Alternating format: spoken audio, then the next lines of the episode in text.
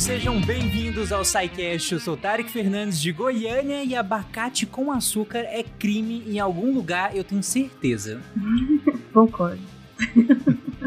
Olá, eu, aqui é a Nanaka, de São Paulo, e o pão, a farinha, feijão, carne seca, limão, mexerica, mamão, melancia, quem é que carrega? Faltou areia, cimento, tijolo, pedreira, mas esses não são alimentos, eu acho. Caraca. Você treinou pra falar? Não, essa música, eu escutava muito essa música na vida. Aqui é Samanta, direto de Monte Carmelo, no Triângulo Mineiro, e hoje não acordei porque não dormi. É uma, um clássico da banda Abacá, black metal do Cerrado. Caraca, tem uma banda chamada como? Como que é? Abacá. Abacate, só que é com K, né, no lugar do C e TH no final. Deus, o trabalho de pesquisa de vocês é muito bom. Foi meu marido que me contou dessa banda. Eu ouvi e eu achei muito, muito curioso. Pesquisem. Realmente. Oi, eu sou a Ana Carolina Viotti, falo de Marília, São Paulo. E Rafael, meu coração por ti bate como caroço de abacate. ah, Que fofo. Muito bom. Olá, eu sou o Rafael, falo aqui de Guarapuava, do Paraná, e sou aquele menino criado com ah, vitamina de abacate, com leite, lembra? Putz, Nossa, foi também. um clássico, né? Durante muito tempo a gente esqueceu um pouco essa vitamina. Sou totalmente a favor da sua volta. cara, eu tomava muita vitamina de abacate, sei lá, até os 7, 8 anos aí, que tipo, era todo dia. realmente. Eu traumatizei, hoje em dia eu não tomo mais. Eu também, pra mim, eu tomava muita vitamina dessa. Pra mim, hoje, abacate é mais salgado, assim. Eu não consigo É, mais sim. pensar no abacate como doce. Acho que eu tomei muito dessa vitamina. Sim, total, né? Hoje em dia, realmente, abacate pra mim é só salgado mesmo, assim. Você está ouvindo o SciCast, porque a ciência tem que ser divertida. Abacateiro,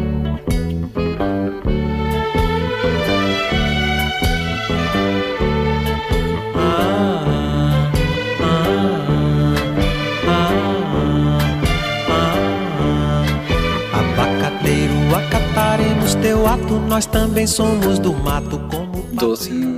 Bem que assim, eu já, já, já comi alguns em que usa o, o abacate como substrato de um, de um de uma preparação doce, né? Aí eu acho que combina, me desce um pouco mais. Mas o abacate em si, que é cultural aqui em Goiás, por exemplo, não sei se Goiás inteiro, mas pelo menos conheci muitas pessoas daqui de, de Goiás que é comum comer ele direto com açúcar, né? Você coloca açúcar É, nele e comia comer assim mesmo, assim. É. Minha, minha avó comia assim, botava açúcar, mascava e Uhum. comia. É, a- aí, aí não me desce tão bem assim, não. Até me deu uma vontade de experimentar novamente isso com açúcar, né? Que a casca forma como se fosse uma combuquinha Uhum. ali, né? E você era, era- me deu aqui um desejo de revival aqui com abacate. Mas tem umas modernidades com abacate doce também, Tem. como ele virando brigadeiro de abacate, né? Uma forma Uhum. saudável de chamam de brigadeiro, né? Mas tem muitas controvérsias. Você misturou o abacate amassado com cacau e fazer aí um brigadeiro fit, não sei se alguém encara. Eu já, eu já fiz um mousse de abacate, de chocolate, né? Usando o abacate, e ficou Olha com gosto só. de abacate. Não com gosto de mousse de chocolate. É, eu, eu- ia, eu eu ia sei comentar isso. Você, você mistura cacau em pó com o abacate, acho que você põe tipo açúcar mascavo. Eu não achei que ficou com um gosto que tipo, escondeu o sabor do abacate também. Não, pra mim ficou, é, ficou só com gosto de abacate. Propagandas enganosas da indústria fit. Sim. Bom, mas vamos lá então. Vamos explicar então qual que, qual que é a ideia desse episódio de hoje. A Embrapa, ela fez uma edição comemorativa dos seus 50 anos e ela chamou esse livro, né, de edição comemorativa de O Brasil em 50 Alimentos. E o critério de, de escolha desses alimentos é que me chamou a atenção, porque a ideia não foi pegar 50 alimentos originalmente, entre aspas, brasileiros, né? O que também, né, super valeria a pena. Mas a ideia não foi essa. Na verdade, foram 50 alimentos que fazem parte do nosso dia a dia, então tem uma importância econômica, tem uma importância social e que de alguma maneira tem muita pesquisa científica envolvida na sua produção. Então, o livro traz vários gráficos né, de, de produtividade, traz ilustrações, curiosidades, usos gastronômicos, faz uma com contextualização histórica né, da origem de, desses alimentos, do desenvolvimento desses alimentos aqui no Brasil e muito mais que tem lá no livro. Então, dito isso, é, dado que a gente aqui no SciCast adora falar de comida, a gente tem episódios sabe, só sobre açúcar, por exemplo, enfim, e outros tantos episódios, e também a gente adora falar de ciência sobre isso, né? Nós resolvemos fazer esse episódio utilizando esse livro como guia. E é claro que, se der tudo certo, nós vamos continuar andando aí pelo Brasil nesses 50 alimentos até o final e além, né? E para garantir que vai dar tudo certo, como vocês ouviram aí na abertura, nós trouxemos dois convidados especiais lá do Comer História, que é o Rafael e a Ana Carolina. Gente, se vocês puderem, se apresentem, falem de por que, que nós chamamos vocês, de onde vocês são, fiquem à vontade. Bom, é... então eu sou o Rafael, né? Eu sou historiador, historiador de formação, com graduação, mestrado, doutorado em História, e a gente tem um projeto, né? de história da alimentação. Então a gente resolveu, né, antes a gente era assim muito, né, muito bicho da academia e não essa academia que vocês uhum. devem estar né? Não levantar peso, quer dizer, a gente Ninguém aqui é, fica tranquilo. a, gente, a gente era assim universitário, enfim, e a gente resolveu no tempo para cá também começar a falar com um público maior, né, mais mais alargado e falando de história e alimentação. Foi assim que a gente criou o projeto Comer História, que vocês podem encontrar né, nas redes sociais, principalmente no Instagram, onde a gente tem trabalhado mais, e também trabalhamos com, com consultoria e tudo mais. Então foi por isso que, que a gente resolveu invadir aqui o, o SciCast para falar um pouquinho também dessas comidas no passado, da própria, né, do próprio incentivo a, ao desenvolvimento científico, tecnológico ligado à comida também, isso na história do Brasil, né, contextualizar um pouco essa próprio surgimento da Embrapa ou dessas outras formas de, de, de incentivo à agricultura e à produção alimentar no Brasil.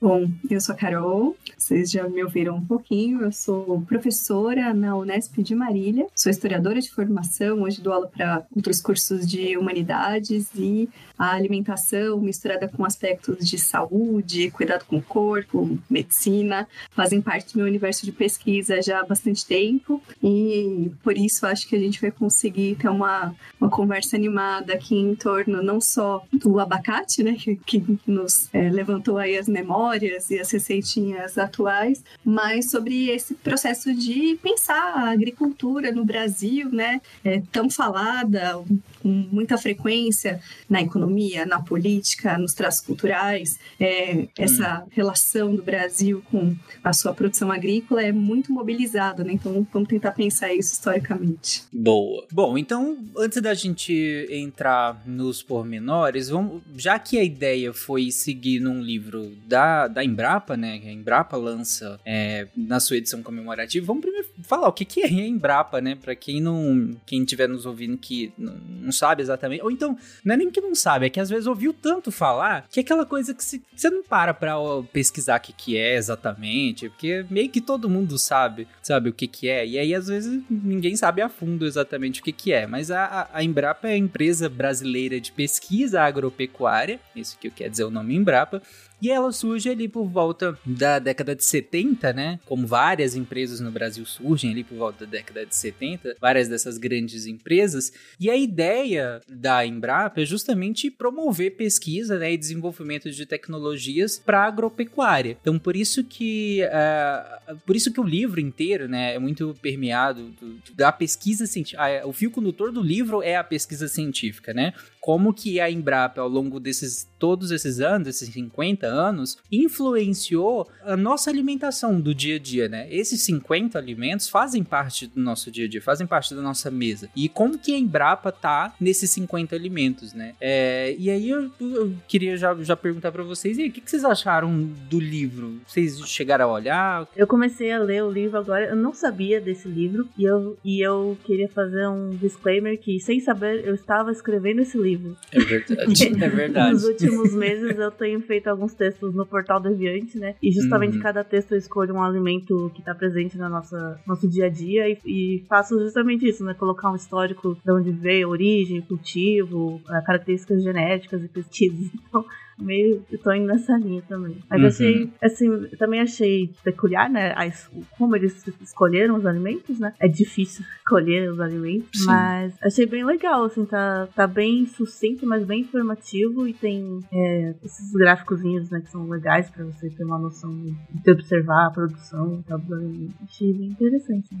Eu achei também que é um livro que tá escrito numa linguagem muito acessível, sabe? É, para todo tipo de público, talvez desde o produtor rural, é, de alguém que tá pensando em, em melhorar os seus, seus cultivos, até um estudante, alguém de interesse geral. Eu li só a primeira parte, que explica a introdução e, a, e o capítulo do abacate que a gente vai falar no episódio, mas eu gostei muito do que eu li, achei bacana o jeito que tá escrito. Uhum. Eu também pude dar uma olhadinha nele, né? Não, não muito a fundo, assim, mas nessa, nessa primeira parte, realmente é um, ah, com as imagens, né?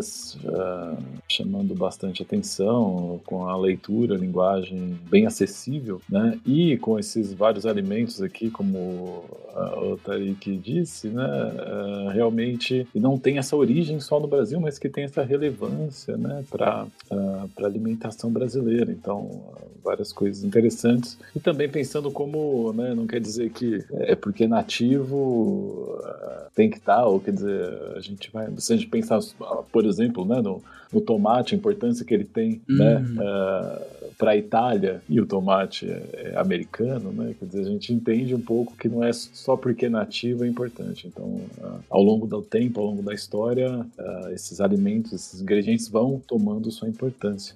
Eu achei bem interessante. Eu tenho alguma ressalva ali pra, de, de alguma das partes da, da, da introdução que falam sobre história. Ah, acho que. Só do abacate ou de todos? os- Não, da introdução. Ali naquela Do- do livro quando ele mesmo. retoma ali, ah, acho que tem alguma coisa ali que poderia dar, que a pesquisa histórica já trouxe, assim, mas no geral é, é bem interessante. E eu acho que é uma, acho que é uma, uma contribuição boa, né? Eu achei interessante que quando você olha né, a- a- o sumário, é, eu pelo menos não sei se vocês tiveram isso. Bom, voltando, olhei o título do, do livro e pensei quais serão, né? Fiquei imaginando quais seriam os 50 alimentos. E comecei a fazer uma Uhum. listinha dos alimentos que eu achava que não podiam faltar a partir de referências pessoais, enfim. E Uhum. é, me surpreendi que é, eu pensava em um, falava, ah, não tem, não, tem sim. Ah, não tá, tem sim. Então, assim, os alimentos que são mais cotidianos, né, são parte da. Com a ressalva do queijo, ainda que ele fale de leite de cabra leite de vaga, vaca, mas eu achei, achei que ia encontrar aqui um verbetinho, né, um capítulo sobre queijos, pensando, né, que o, é, na importância, né, que o queijo tem para uma série de regiões aqui é, no país, mas acho que os capítulos de leite também já dão uma indicação, né, é, como É, o queijo já é mais processado, né? Que eles focaram mais em cultura. né, tem assim. muitos processos com queijo que são super, eu não gosto muito desse termo, mas artesanais, assim, e que é, Assim, eu quis dizer que tem um processo além da, da, da- só da, da. Como chama, né? Não, é, além do beneficiamento. É, mas eu, eu achei que contempla muito e, como o Rafa falou, assim, é, essa escolha de não serem é, desses alimentos que a- às vezes a gente acha que estão super presentes no nosso dia a dia, que sempre estiveram aqui, mas na verdade não sempre estiveram, e as introduções históricas vão dando um contexto, né, para quem acessa o livro, e outros que a gente às vezes nem sabia que era daqui e que sempre esteve, né? Então, essas relações de o consumo, ser nativo ou não, é, vão se colocando no livro, que eu acho que é um ponto interessante também.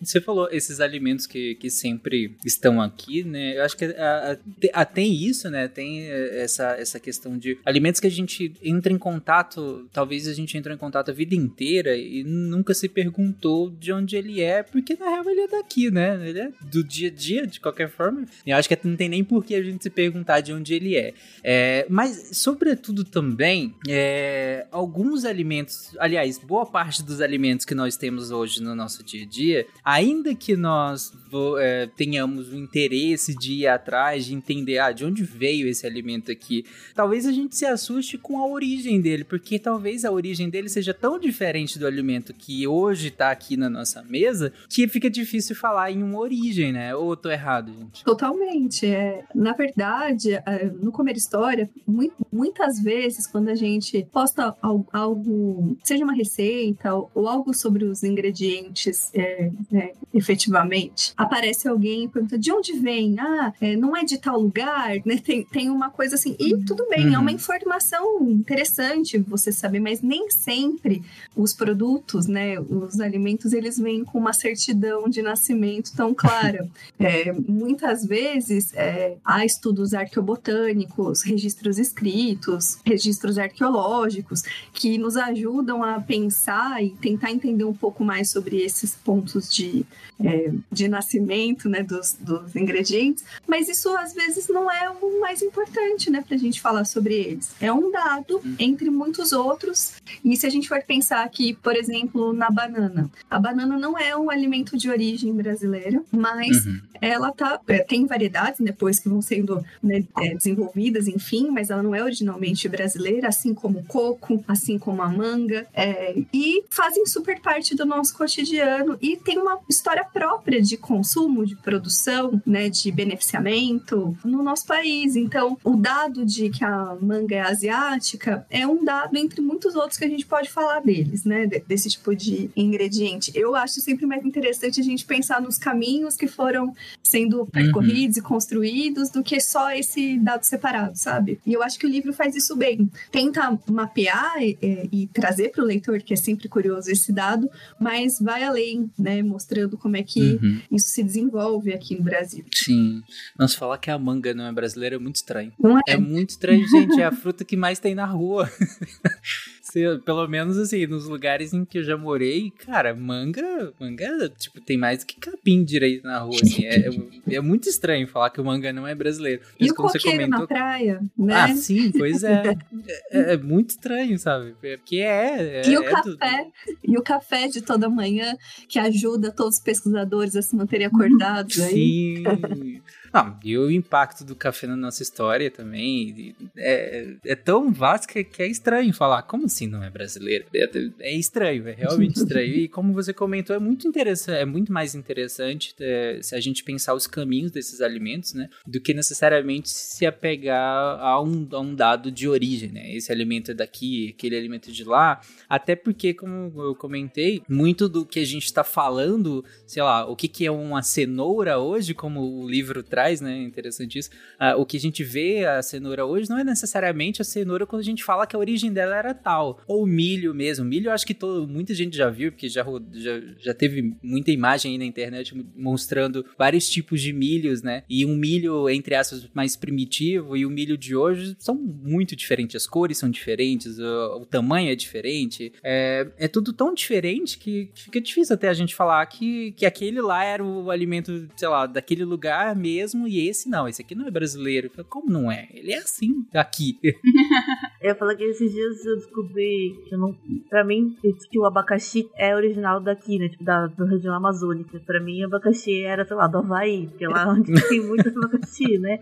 Onde eles plantam muito abacaxi. Mas é daqui. Sim. E o abacaxi, né? Uma curiosidade, assim, que os relatos sobre abacaxi aparecem nos primeiros escritos sobre o Brasil. Então, religiosos, cronistas, que logo no século XVI começam a anotar aí notícias sobre esse país que né, esse território que tinha sido né, descoberto de acordo com a narrativa vigente então é, trazem muitas descrições sobre é, os benefícios do abacaxi ele é tido como um, um ingrediente bom para os rins é, então ele é usado de uma forma medicinal mas os ananases é, fazem parte aí de uma literatura muito elogiosa sobre a natureza brasileira já desde o século XVI. Eu gosto de abacate.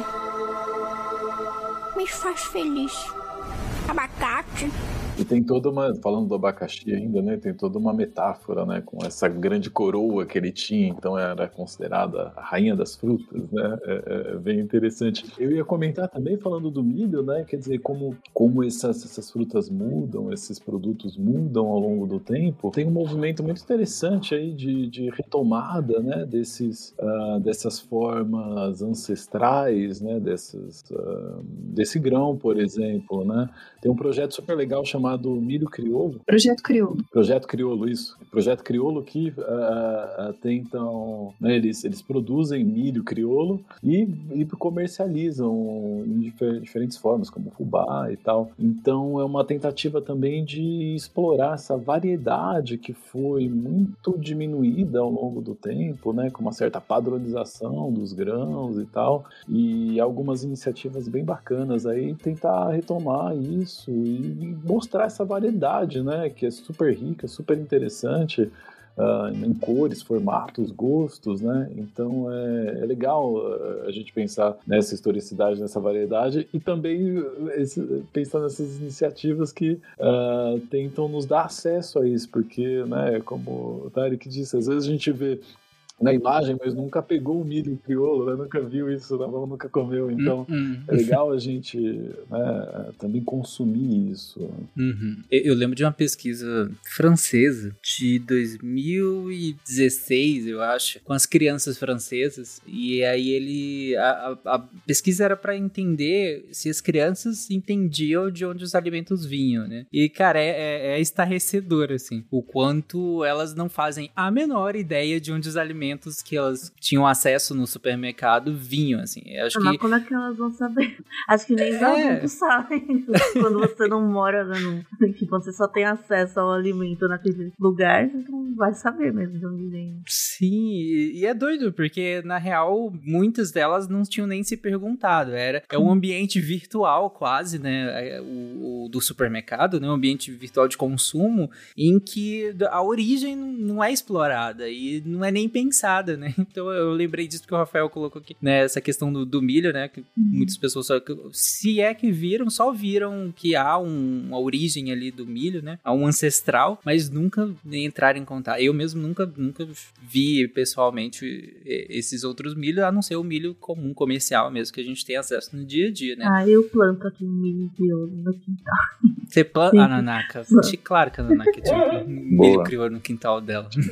Mas às vezes meu cachorro derruba os milhos. É, é, bom, o Rafael tinha comentado lá atrás uma questão que eu queria puxar, que é em relação ao financiamento o, e a própria pesquisa em alimentos no, no, Brasil, né? Rafael, você tinha comentado que a, a, a Embrapa surge nesse sentido, né? Como um, uma financiadora, né? Uma incubadora de pesquisa científica em alimentos, mas eu imagino que não tenha sido a primeira, né? No, no Brasil. É, então, é interessante a gente pensar no, no caso da Embrapa Embrapa, né? Se a gente uh, até pensar esse surgimento, enfim, né? Que é, a gente está comemorando então 50 anos do surgimento, então é em 1973, né? Que uhum. ela é fundada. Ela é fundada num, num ambiente assim, uh, a gente está na ditadura militar, né? Nesse período, Sim. a criação dela na Embrapa é assinado pelo pelo Médici, né? Pelo Emílio Garrastazu Médici, numa tentativa e numa numa onda, né? Você até tinha indicado isso, de, de, de criação de várias empresas estatais, né? A gente está ali no que ficou conhecido no milagre econômico né, do Brasil, uhum. que, que significa um grande investimento estatal em diferentes áreas, né? Com a criação de várias empresas, né? Uh, em 69, e já tinha sido criado, é um que vai, vai dar um modelo semelhante à Embrapa, que é a Companhia de Pesquisa de Recursos recursos minerais, hoje conhecida como o Serviço Geológico uh, do Brasil. É, então, um, alguns anos antes, então, essa, ah, vamos, vamos pesquisar né, a área de minérios. E nos anos 70 ganha força né, essa, essa ideia de criar uma empresa de pesquisas para agricultura. É uma. Uhum. Várias dessas empresas elas contam com investimento né, em empréstimos estrangeiros, principalmente dos Estados Unidos. A gente pode esquecer aí que a gente está né, na Guerra Fria também, então uh, há uma forte tentativa de influências né, dos diferentes players, dos Estados Unidos de um lado, União Soviética do outro, e os Estados Unidos vai uh, exercer essa, essa força aqui na América, no Brasil, fazendo esses investimentos, inclusive para a Embrapa, né? A criação da Embrapa tem uh, dinheiro de financiamento norte-americano nesse sentido de reforçar e uh, envolvimento capitalista no Brasil também uhum. uh, reforçar sua, sua influência.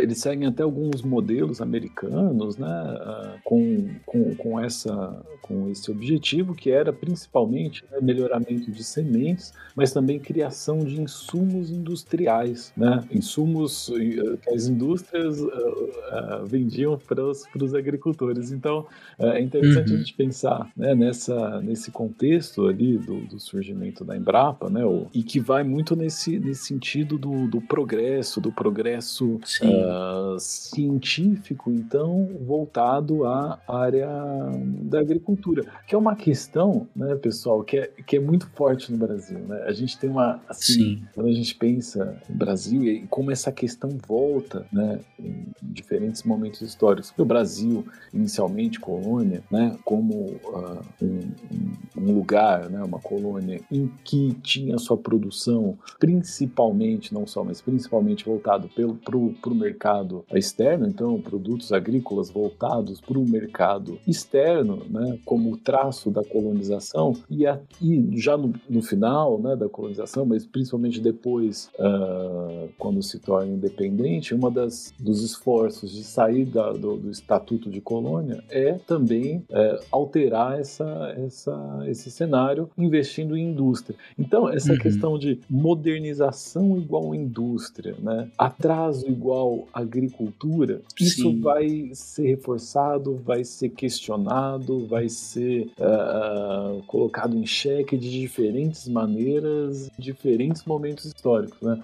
Uh, quer dizer, a gente. E hoje é uma questão, né? Se a gente pensa até nas discussões políticas hoje, é ah, a nossa vocação ou tradição é o agronegócio ou a gente tem que investir em indústria, na industrialização ou as, as, iniciativas como a Embrapa, né, vem um pouco a colocar essa questão, né, a, é ciência, mas é voltado para o agronegócio.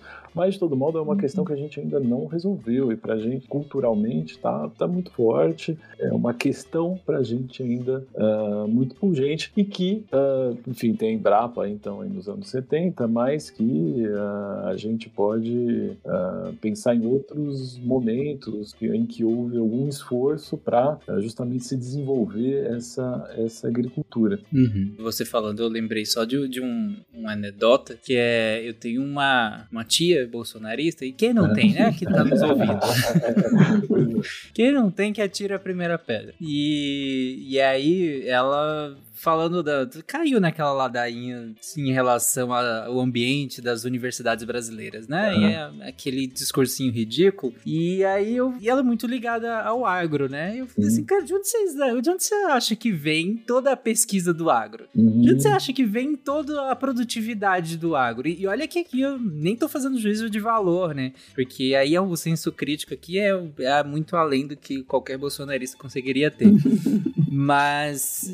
Mas é de, de, eu falei, de onde você acha que vem, assim? De onde você acha que a Embrapa vem? As pesquisas da, da Embrapa, principalmente, porque a Embrapa todo mundo conhece, né? Então, é, é vem do, do ambiente universitário de modo geral, vem da, a pesquisa científica vem das universidades brasileiras, né? A, a maioria esmagadora da pesquisa científica brasileira são das universidades públicas, né? É, e, e, logo, se a gente tem uma empresa em que a função dela, né, é justamente promover a pesquisa e o desenvolvimento de tecnologia para a agropecuária brasileira, ela de certa forma é intimamente ligada às universidades brasileiras, né? Só que sim, tem essa questão no Brasil de que é, é como se a, o, o, agro ele fosse autossuficiente. O agro que eu tô falando, o agronegócio, né? Claro. Uhum. É como se ele fosse autossuficiente e, e algo separado da, da, de ciência, porque ciência não, não, não tem muito a ver com essa coisa atrasada, né? De produção agropecuária, né? Ciência ciência tem a ver. Acho que ninguém contestaria que uma indústria tem muita ciência, né? É, acho que é, é ponto comum. Mas eu acho que ninguém entende o quanto de ciência tem no agro, né? É, é interessante isso. Pois é, fica parecendo, né, que é só jogar sementes ali, tem muito dinheiro para comprar muita semente, muita terra que a natureza faz a sua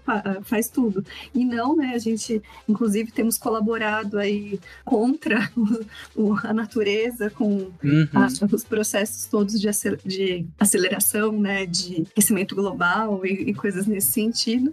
É, mas entender a natureza é muito importante também, né, dentro desses parâmetros científicos para poder é, pensar o que é viável no lugar ou não, seleção de sementes. É, a- daí a gente pode entrar até num outro assunto que é o problema de você plantar sementes únicas, né, e como é que isso demanda agrotóxicos, enfim.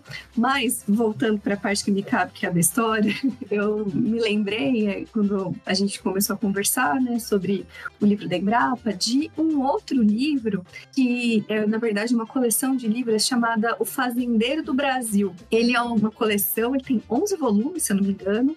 Ele começa a ser publicado no final do século XVIII, 1798, e leva alguns anos para ser finalizado. Ele é publicado por um frei chamado José Mariano da Conceição Veloso.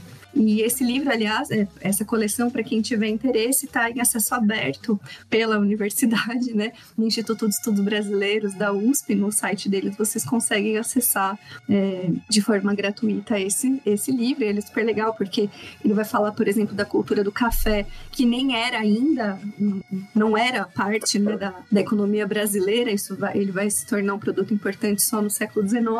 Mas Uhum. é, o que chama atenção nesse livro é que ele vai tentar é, pensar a partir de uma constatação de que a gente precisa da agricultura, que a agricultura ela é importante para o Brasil, aqui ainda colônia, mas é, ela tinha que ser praticada a partir aqui né, de todos os princípios é, iluministas é, Uhum. dentro de uma lógica ilustrada. Então entender que entendia que essa agricultura planejada, então totalmente contrário a isso de joga sementes para nascer, mas um planejamento, não um domínio da natureza, era importante para sustentar o próprio império. É, e aí é, é muito legal como vai esse livro vai mostrar é, aperfeiçoamento técnico, diversificação das culturas. E isso a gente está falando Uhum. lá no final do século XVIII, depois de já ter passado aí auges, né, não acabado, mas a gente já ter vivido auges de outros ciclos, é, como o da cana-de-açúcar, depois a gente vai ter de algodão e outros produtos, né, depois café. Mas é, é muito legal como lá no final do século XVIII a gente já tem um esforço, sabe, de sistematização desses conhecimentos é, sobre agricultura e de intervenção mesmo, né, de, tec de tecnologia técnicas, né, ou tecnologias aí para Uhum. se plantar melhor, né? Plantar o que, que dá certo, o que, que não dá, de que jeito dá certo, o que não dá. E depois, ao longo do século XIX, isso também vai, vai tomando outros contornos, mas é um marco interessante para pensar esse processo. Sim, sim.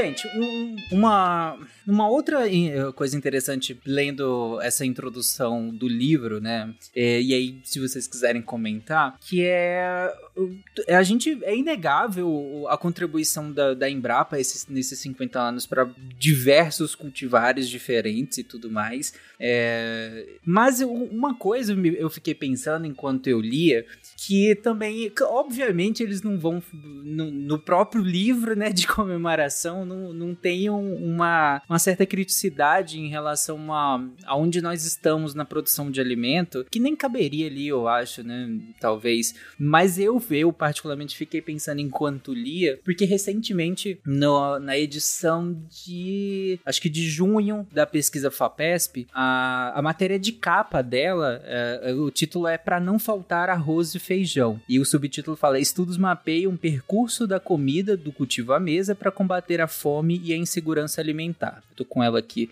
E, e é interessante essa matéria da pesquisa FAPESP porque ela traz vários dados, né? Inclusive aquele dado clássico de, de que, e muito triste, que mais de 30% hoje da população brasileira está em insegurança alimentar, né? Seja de moderada a grave, né? Se a gente for considerar a insegurança alimentar é, leve, aí já passa dos 50% também. Mas se a gente considerar só a, só a moderada e grave, é mais de 30% da população brasileira, então quase um terço da população está em insegurança alimentar. E ao mesmo tempo, como no próprio livro aqui da Embrapa fala, nós somos o terceiro maior produtor de alimentos do mundo, né? É, é, é um pouco estranho isso, né? E, e, algumas coisas que, que vocês foram comentando, eu acho que já mostra um pouco esse caminho. Por exemplo, a questão das sementes, eu acho que a Nanaka tem um, um, um artigo sobre isso, né, Nanaka? Eu acho que no Deviante, sobre essa questão do, da homogeneidade das sementes e o quanto isso coloca em risco a própria produção, o quanto isso também é, tem um impacto isso sobre... em alguns dos textos, sobre algumas das culturas. Mas sim, é... Pode falar. É, isso é com certeza... É, dá, tem muita coisa a se criticar, né, em toda essa, essa área de, de agronegócio, né, de agricultura, monocultura e tal. Mas realmente esse, essa publicação da Embrapa, com certeza não é esse o foco, né, eles estão... Uhum. Não deixa de ser uma publicação institucional, né, é, mas assim, é isso, eles fizeram uma publicação uma linguagem muito acessível, mostrando as pesquisas que estão sendo feitas para é, culturas de consumo, né, alimentos que são consumidos são os alimentos convencionais, né, que a gente acostumou a consumir. E me lembra outro livro, que é o famoso livro das punk no Brasil, né, do Valdeli Knupp, que esse sim fala sobre a plantas, né, no caso, alimentícias não convencionais, né, então partes de plantas ou plantas em si, espécies que não são convencionalmente, a gente não costuma ver, nem se vende, né, nem, nem Uhum. Muitos lugares nem é vendido nem nada, mas a gente pode encontrar esse livro tem o guia de identificação e de consumo, né, de como consumir, são muitas espécies que a gente encontra em, já disseminadas em qualquer canto na cidade mesmo, você consegue encontrar essas plantas que são comestíveis e têm um alto valor nutricional também. E a gente sempre tem em mente essas coisas. Né? Uhum. Ó, a gente precisa de um sidecast sobre punk, né, inclusive. Hum. Esse aspecto é interessante e é uma questão que se coloca muitas vezes na, na pesquisa em história, que é que o termo punk, né, ele, ele foi é, firmado, disseminado, e é super importante ter estudo sobre isso. Eu me lembrei de um outro, de um, um outro pesquisador que tem um perfil no Instagram chamado Matos de Comer, e um livro muito legal também. É, eu tenho o livro dele É. também. é, que ajuda né, com ilustrações, o que é bem importante quando você não maneja a identificação das Uhum. plantas para não acabar com é, consumindo alguma coisa que pode ser danosa para sua saúde. Mas é, tem um ponto que é interessante, que é perguntar não convencional para quem? É, Porque para os povos originários brasileiros, né, esse tipo de identificação era convencional, né? Então a gente tem um saber não registrado, né, de, de forma escrita, mas que ajudou muito a mapear que plantas eram possíveis, né, de virar comida, de virar remédio, de, é, quais você ingere, quais você coloca por cima de ferida, né, é, e coisas nesse sentido. E aí eu ia fazer essa indicação, né, porque é, é um livro muito legal e eu aprendo muito e fico fazendo, não sei se vocês têm isso, de tentar fazer essas identificações, uma outra pessoa muito legal. Eu tô aqui no momento indicações para aprender muito sobre isso. É a Neide Rigo, ela é cozinheira. Sim, ela é maravilhosa também. Maravilhosa. Meu sonho, meu sonho é ser amiga da Neide Rigo. Neide, se você estiver ouvindo, quero ser sua amiga. Porque, é, assim, é, é maravilhoso o que ela faz com né, essas plantas não, não convencionais para nós, né? Para nós elas não são. É, é, Uhum. Eu, eu anotei aqui, vou pesquisar. Essa moça que deve ser muito. Punk é, uma, é, é uma, é um assunto que nem eu falei. Acho que a gente precisa de um, de um sidecast sobre isso, porque é, é muito interessante. Como você falou, não convencional pra quem é uma pergunta bem interessante. E aí eu queria justamente abordar isso num, num episódio só sobre isso, né? É, acho que vai, vai ficar bem, bem legal. E eu moro no. Um parêntese, eu moro numa capital e ainda assim eu, eu acho muito difícil de achar ah, as punks. Tem alguns lugares muito específicos aqui que eu, que eu conseguiria, eu acredito que eu já tentei achar algumas, mas é, ainda assim eu acho muito difícil. Pelo menos assim, É de, que de adquirir, falar. eu digo, né? Tem que Comprar. Eu procurar na, imagino- na sarjeta, na, Na É. praça, no canteiro. Aqui na rua é catar, não tem? Não, não pega. Mas você pode pegar uma, se- uma sementinha de repente. Mas é uma- um exercício pra você observar, fazer uma alfabetização botânica mesmo. Você Isso, observar e planta não vai. a vegetação, que o pessoal chama genericamente de mato, mas que faz parte da, da nossa vida, até em grandes cidades que nasce naquela frestinha. Eu acho interessante esse exercício de identificar e de repente identificar se ela é se ela é comestível, né? Se é algo que pode ser que você pode consumir. Então é. Eu falo, brinquei de pegar da sarjeta, mas pelo menos identificar o que tá na sarjeta. Mas, por exemplo, eu peguei aquele semente daquele caruru, caruru direto que achei na sarjeta e plantei em casa. Né? Caruru tem bastante aqui também. E eu descobri quando eu. Depois que eu comecei. É, agora virou um saquete de punk, né? Mas se quiser tirar um parênteses. Mas depois que eu comecei a identificar e tal, eu vi que tinha muito caruru aqui. E, e o meu tio avô, eu falei, ah, você sabia que isso aqui dá pra comer? Ele, tipo, ele, claro, a sua bisa fazia caldo verde com isso aí. Legal. Olha só. E tem aquelas assim mais, né? Por exemplo, sei lá, o IP, né? Você comer a, a flor do IP. O IP, bom, é é mais identificável, tá por aí a gente não a flor come, do IP é né? comestível? Comestível. Sim, Ah, não sabia comestível. disso. E aí flor, você é. pode considerar uma punk também, porque assim, ela, Olha só. é, ela é comum, mas ela não é comum como alimento, quer dizer, não é convencional como alimento. Então também tem essa. A gente sabe identificar, sabe que tá lá, só não sabe que dá pra comer, né? Uhum. Caraca, o máximo punks de, de- infância que eu, que eu posso citar é, o j- a folha do, do jambo, ah, sabe? Aquela a rosinha. Aquela rosinha do jambo. Nossa, eu comia demais aquilo. Inclusive, já adulto, eu já fiz salada com ela. É, eu acho que fica, bem- gostosa e é uma coisa que geralmente eu nunca vi, pelo menos nunca vi ninguém usando, mas não sabia que a do IP é comestível. Que legal. Né? Aqui tem, aqui tem muito IP. Vou comer. vou, vou passar de doido? Vou. Não, Mas você recolhe, faz uma saladinha, enfeita um pão, tem mil opções. Só, legal, não sabia dessa não. É, só pra fechar aquele, aquele parêntese é, que, que eu tinha aberto em relação a, a- a uma visão um pouco mais crítica, né, do- dessa, dessa abertura do, do livro, e aí se vocês inclusive quiserem comentar, fiquem à vontade, no, no livro fala muito sobre como a Embrapa, Embrapa é, foi fundamental para que a gente conseguisse, na escala que nós produzimos hoje, algum desses cultivares, né? E aí, claro, que quando a gente pensa em escala, né? Quando a gente pensa em agro, eu acho que um dos principais produtos que vem à cabeça, alguns principais cultivares, é a soja, né? A soja, o milho, que eu acho que é uma das co- primeiras coisas que a gente pensa, a pecuária, né? No caso, carne bovina, ah, algumas das primeiras coisas que nós pensamos quando a gente pensa em melhoramento, em super tecnologia, em super produção, em larga escala, né? Em presença no PIB brasileiro e tudo mais. E, e também eu acho que nessa introdução não tem é, um, um- dado que eu achei aqui, na, de novo, nessa revista da pesquisa FAPESP de, de junho, em que fala que a área de, de, de plantio de arroz e feijão diminuiu mais de 30% de 2006 para 2022.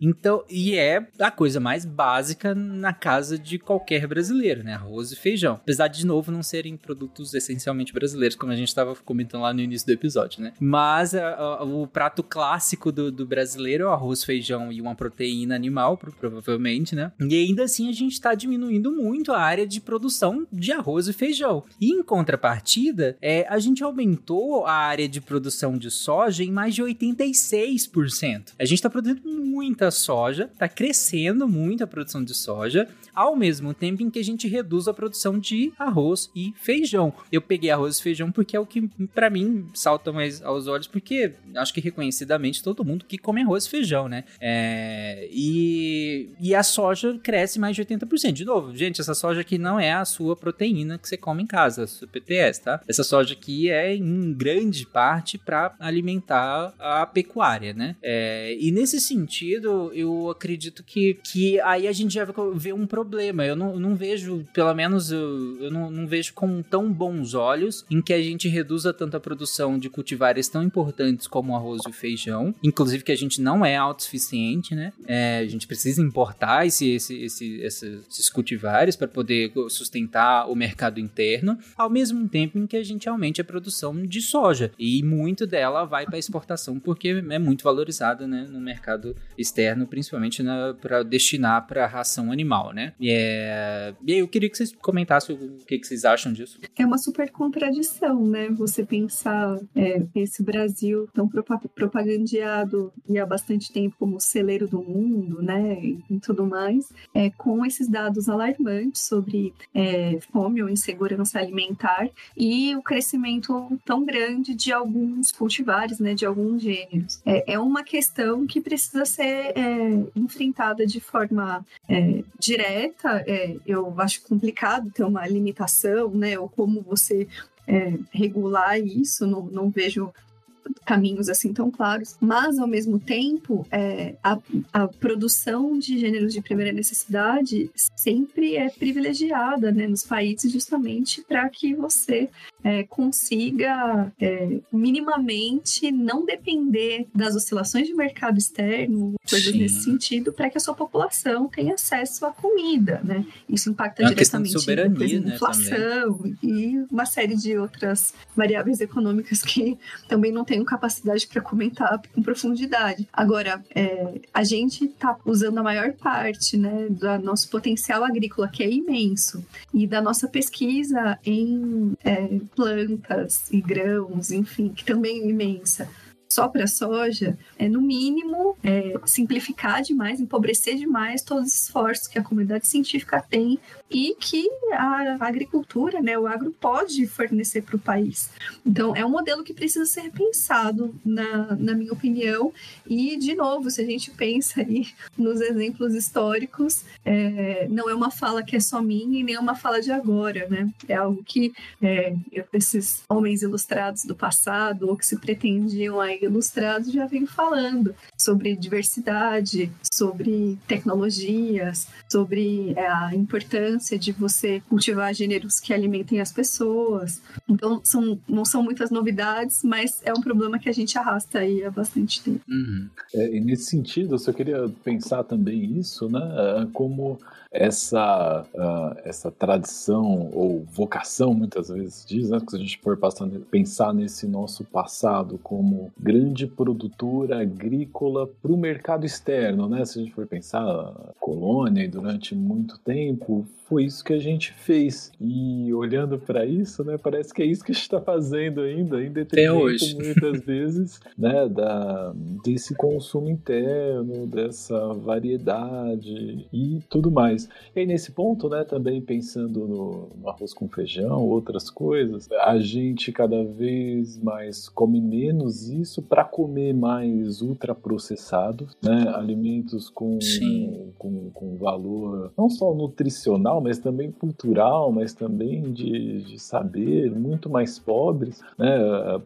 Várias pesquisas recentes aí associam né, o consumo de ultraprocessados com o desenvolvimento de inúmeras doenças. Então, essa diminuição do consumo do arroz com feijão, ele é feito em prol, principalmente do, do consumo de ultraprocessados. É, é, é isso que a gente está comendo no lugar do, do, arroz com feijão ou de uhum. outras variedades. Uh, e também muito repetitivo e muito padronizado, né? Então sempre a mesma coisa. Uh, e, e, e, isso aí, aí se associar essa própria ideia de, de, insegurança alimentar, porque insegurança alimentar tem a ver também não apenas com comer, mas comer mal, né? Às vezes não é que você não come ou não tem, tem acesso, mas o, a, o, produto às vezes mais barato é o pior, né? O ultraprocessado também, em vários sentidos, ele chega a essa população porque né, a qualidade muito baixa, uma alimentação muito ruim. Às vezes as pessoas têm que trabalhar também, enfim, não tem tempo, aí junta vários outros fatores que uh, colocam na mesa da pessoa uh, né, um miojo, quer dizer, um tipo de, de, de, alimento que é muito pobre nutricionalmente, culturalmente, né, e que uh, e aí vem essa contradição, né, no, no, uma grande produção alimentar agrícola no exterior, enquanto grande parte da população está empobrecendo, né, o valor do que come ou a variedade do que come ou né, o valor mesmo né, como comida saudável do que a pessoa come. Então, realmente, sei lá, aqui também, né, do meu ponto de vista, é, é algo que, que traz problemas para a população, né, de, de, um modo geral, enfim. Eu gosto de abacate. Me faz feliz. Abacate Talvez um ponto legal de falar é, é, sobre como a gente foi perdendo a noção da sazonalidade dos alimentos, né? É claro que se de um lado a pesquisa científica permite que a gente produza, sei lá, melancia sem semente e tantas outras coisas aí. É... Uva sem semente, obrigado, ciência. Gente, ninguém merece ter que cuspir a, a, semente da uva, desculpa. Pois é, a uva sem semente realmente Não, é uma benção. Cuspir a semente da uva, você engole tudo com casca e semente. cuspir a semente da uva. Aí, assim, a gente consegue produzir, né, essas outras variedades e melhorar coisas, tirar uma coisa daqui, colocar outra coisa ali, deixar mais doce, deixar mais bonito lá. É muito legal, mas a gente acaba perdendo um pouco a noção do que, que é o produto da época, vamos dizer assim, né? Minha mãe era, uhum. é, fala muito isso aqui que tá na época. E isso é uma coisa uhum. que o uhum. livro da Embrapa não tem, é, que é quando esse determinado produto do capítulo tá na época. Há outras uhum. iniciativas bem legais, como o CEAGESP e outras, outras instituições que tentam mapear, sabe? O que que tá na época, porque é o melhor produto com o menor preço. É, melhor, maior qualidade e menor preço. É, e a gente não, não tem isso aqui, é, justamente porque a gente perdeu um pouco essa noção da sazonalidade das coisas, né? Você pode comer salada de alface tomate o ano inteiro, sendo que nem o alface nem o tomate estão no seu melhor momento, né? o ano uhum. inteiro. Então, é, isso também entra como um problema, né? A gente entender que, e a gente vai adaptando, né? Os, os nossos gostos alimentares, eles são historicamente construídos, né, para além das nossas preferências individuais, a gente tem uma construção que é social, cultural maior, e a gente foi aprendendo a ter ali uma cartela, né, de ingredientes que a gente usa com compra toda vez, né, que vai no supermercado, é, o que não é ruim, né, de um lado você domina ali técnicas e receitinhas gostosas com alguma com pouca variedade de ingredientes, mas ao mesmo tempo a gente não sabe aproveitar, sejam as pães, seja o que, né, assim, ah, então agora é época de cará. Mas assim, nossa, eu só sei fazer batata. Então aí tem, né, tem um, um, um, um, coloca um problema e eu acho que isso vem também é, de uma educação alimentar, né? Que, Sim. que é, é, muito nesse sentido, a gente conhecer. Eu, eu, acho que esse livro ele tem esse, esse potencial, né? Que é dar aí um panorama do que a gente produz, do que a Embrapa está vinculada, mas daí é, ser um, um, primeiro passo, né? Para a gente começar a entender as variedades é, regionais. É, eu me lembro quando a gente foi para Goiás no ano passado, a variedade de frutas do cerrado, assim, né? que a gente não encontra em qualquer lugar. E, e aí eu queria ficar louca comendo todas as frutas possíveis. E tem que tomar cuidado com algumas, né? Sim. Sim. Pode dar uma disfunção aí intestinal. Mas é, o, o, ponto é que a gente acaba se desconectando um pouco, né? Conhecendo um pouco das coisas que não são as que estão na gôndola do mercado. E, e é esse passo, né? Enfim, tem tudo a ver com urbanização. A gente né, não sabe exatamente o que é um pé de uma coisa coisa, não só das punks, mas de muita gente às vezes não identifica nem o abacateiro, esse que tá aí em todo lugar. mas é, é um pouco nesse sentido, eu acho. Sim, sim. É, é realmente, né? Por um lado, eu, eu, eu ouso dizer que, que não tem isso no, no livro do, da Embrapa, porque a, a ideia da Embrapa é justamente é, superar isso, né? Eu acho uhum. que há, há um. Eles vangloriam justamente por superar essa questão da, da da, da sazonalidade. É, muitas das pesquisas, não só da Embrapa, mas de pesquisa geral de, de cultivares, são justamente para possibilitar o cultivo o ano inteiro, né? A produção o ano inteiro. Uhum. Sim, sim. É, acho que, se eu não me engano, na cenoura eles citam isso, né? Também, que, que a, a pesquisa científica proporcionou, da Embrapa proporcionou que ela fosse produzida no inverno, que não era comum de ser produzida, né? E assim a gente pode ter cenoura é, o ano inteiro, assim como outros alimentos. Só que alguns alimentos, inclusive, é, a gente não necessariamente tem produção o ano todo, mas a gente guarda, né? Eles, Sim. a gente. A As técnicas maçãs, de. por exemplo, eu fui visitar um. Eu tenho um amigo que é produtor de maçã em São Joaquim, Santa Catarina, né? Que é a cidade mais fria do Brasil. Justamente que a maçã precisa de um período de muito frio. Né? Uhum. E lá eles têm galpões enormes só para guardar as maçãs para poder né, ter a, a liberação, né? A venda durante o ano inteiro.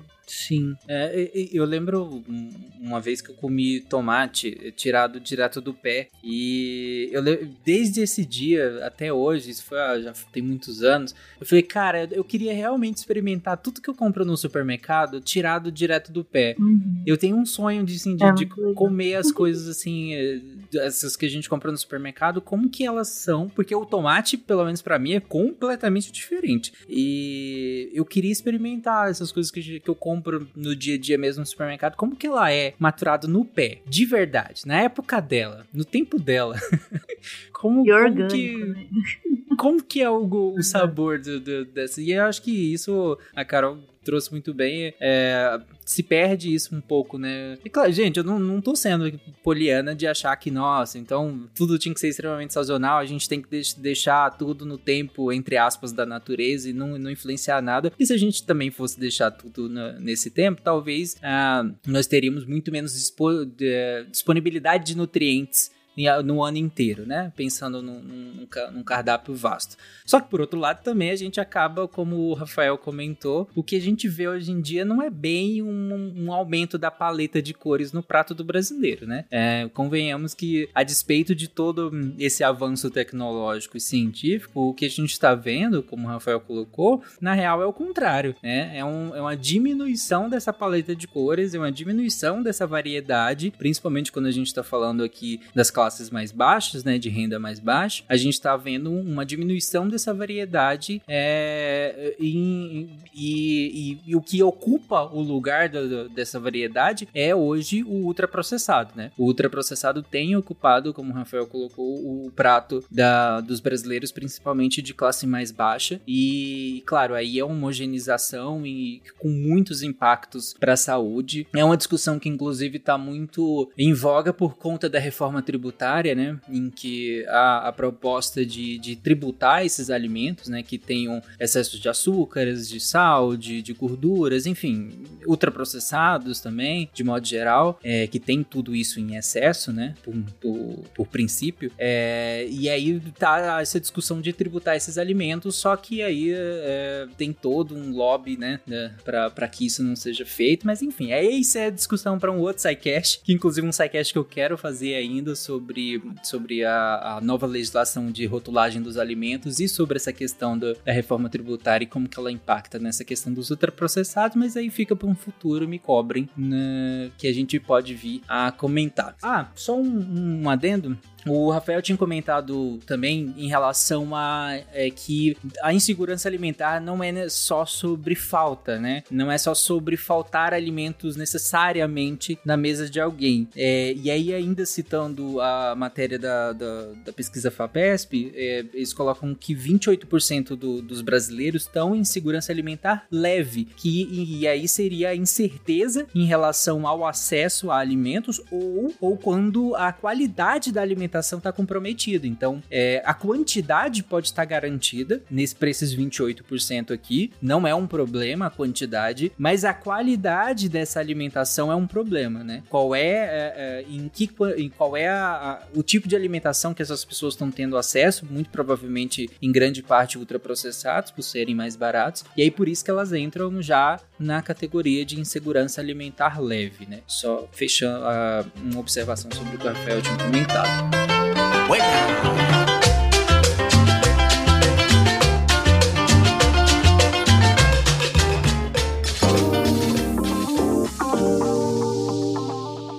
Pessoas, e sejam bem-vindos a mais um Momento Cambly. Eu sou a Jujuba e hoje eu não tô sozinha.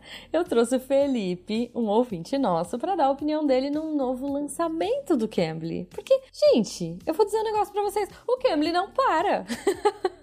Sério, de verdade. Eles são incríveis. Eles já.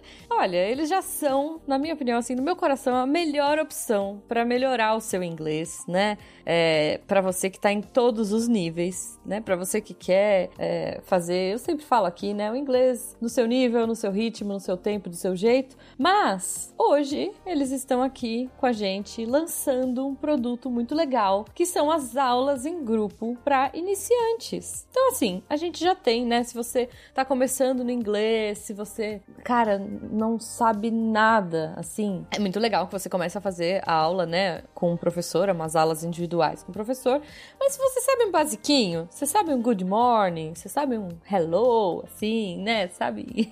Entende um the books on the table ali? Por que não fazer uma aulinha em grupo? Olha aí. E o Cambly, pensando em vocês, iniciantes, trouxe essa novidade e eu achei fantástica. Como é que funciona? As aulas são feitas ao vivo, né? Como as aulas particulares dentro da plataforma do Cambly. E aí tem um tutor nativo, você e mais outros dois alunos. A aula dura 30 minutos e os planos, né, dessas aulas podem ter 60 ou 120 minutos por semana. E aí, gente, eles criaram é, um currículo especialmente para iniciantes. Então é muito legal, é muito bacana porque assim você vai se sentir confortável, é, você vai aprender de um jeito muito, sabe, muito acolhedor, de um jeito muito agradável, de um jeito muito gostoso. Então você vai se sentir acolhido, você vai se sentir seguro e você vai estar com outras pessoas que também estão começando. Porque todo mundo sabe, né? Quando você tá começando a estudar, é, o ambiente pode ser um pouquinho intimidador, pode ser um pouco assustador. Mas não, ali você vai estar tá num grupo, você vai estar. Tá, putz, com certeza você vai curtir. O Felipe vai dizer um pouquinho mais depois do que ele achou.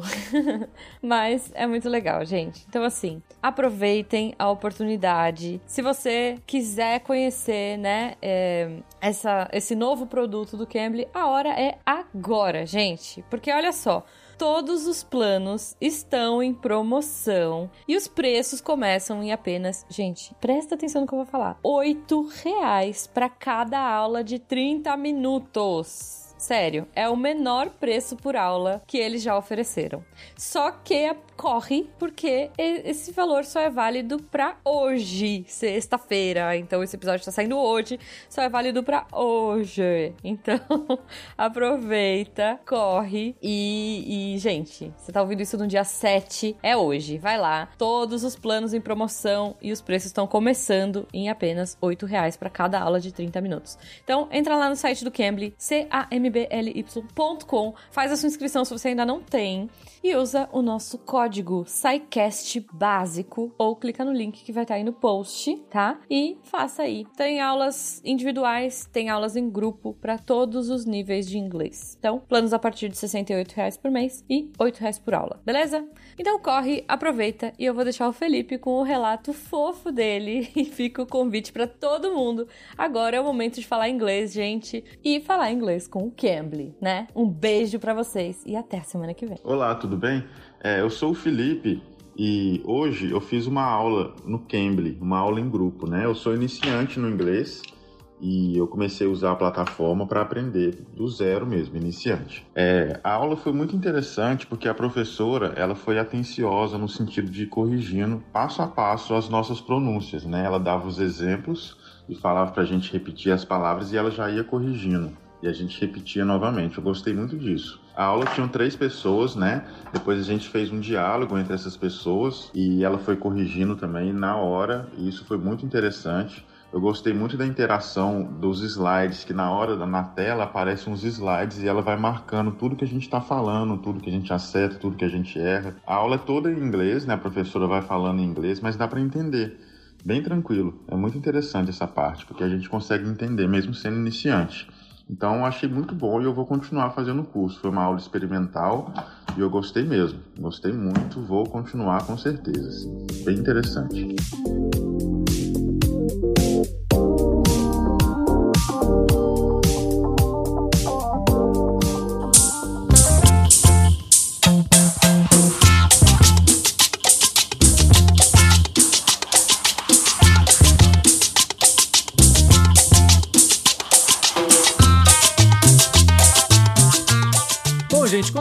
Comentei lá no, no início desse episódio, a proposta dele era fazer um apanhado geral, comentar sobre o livro em si, sobre a, a Embrapa, sobre qual é, o, qual é o papel da Embrapa, fazer aí um, um, apanhado histórico também em relação a isso, é colocar em perspectiva tudo que a gente leu aqui nesse livro, tudo que a gente viu, mas também a gente tinha como proposta já começar a abordar os alimentos propriamente dito, né? Quais são esses 50 alimentos que, cê, que, que esse livro aborda. E aí, para começar, nesse episódio, a proposta foi nós falarmos sobre o abacate. E aí, talvez, nos próximos episódios, se der tudo certo, né? Se vocês toparem, toparem, vocês ouvintes toparem e vocês que estão aqui participando também toparem, a gente volta para falar de outros alimentos. Mas no episódio de hoje nós vamos falar sobre o abacate. E aí para começo de conversa, a gente já até falou um pouco isso, mas todo, todo mundo aqui gosta de abacate mas hoje em dia, igual eu disse, mais salgado sim. hoje, sim. Sim, eu, eu, como disse, eu fui aquela criança que era meio chata para comer. E minha uhum. mãe encontrou essa tal vitamina de, de abacate aí pra, né, pra aliviar, aliviar, a consciência dela, inclusive, que o filho, né? Enfim, então, tomei muito, né? Com leite, comi muito essa com, com açúcar. E uh, realmente, mais, uh, mais ultimamente, uh, a versão salgada, né? O avocado toast, né? Que, enfim, tem feito tanto sucesso aí, tem, tem consumido mais. Uhum. Carol, você come abacate também? Eu como, em, dos dois, do jeito salgado doce, mas ultimamente realmente é engraçado como teve essa mudança, né? Ah, foi conversando aqui que eu, comece, que eu comecei a pensar como houve essa mudança ao longo da vida, porque quando criança é, era também a vitamina e o abacate doce, e Sim. adulta, nas minhas escolhas alimentares, ele entra como, como salgado. Uhum. É, bem isso isso mesmo, bem isso mesmo. E das mais das maneiras diversas que eu, que eu consumo também, todas elas salgadas, seja é, com limão ou sem, com proteína animal junto, enfim, várias versões diferentes, mas de maneira geral sempre salgadas também, doce muito raramente. É, eu, eu acho que rolou consumo. uma popularização dessa referência também mais mexicana por conta do guacamole, Sim. né? Assim, teve um boom aí dos restaurantes mexicanos, porque eu penso assim nos meus pais, eles torcem o nariz para abacate salgado. Eles curtem um abacate doce. Sim, minha mãe, minha mãe acha estranhíssimo.